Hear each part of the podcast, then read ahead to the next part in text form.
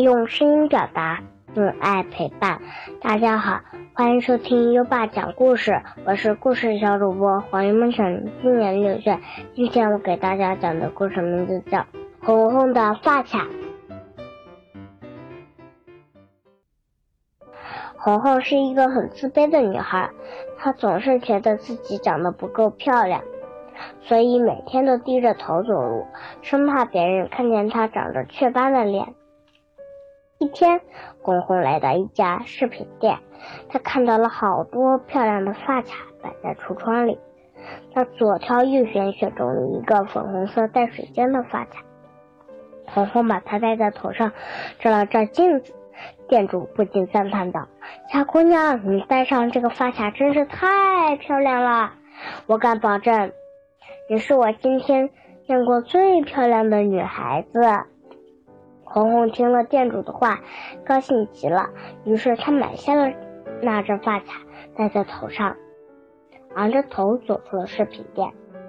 红红出门的时候不小心被别人撞了一下，但她急着去学校给大家看自己漂亮的发卡，根本没在意别人碰撞。红红跳着走进了教室。迎面碰上了她的班主任，班主任笑着说：“红红，你今天真美。”说着拍了拍他的肩膀。这天，红红受到了很多人的赞美。他想，今天这么多人称赞她美，一定是因为她戴了美丽的发卡。可是，他回到家里，往镜子前一站，才发现发卡根本不在他头上。哎呀，发卡去哪里了呢？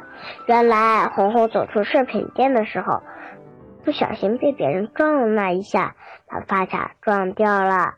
红红一时糊涂了，心想：我今天没戴发卡，和往常也没什么不同，为什么这么多人称赞我漂亮呢？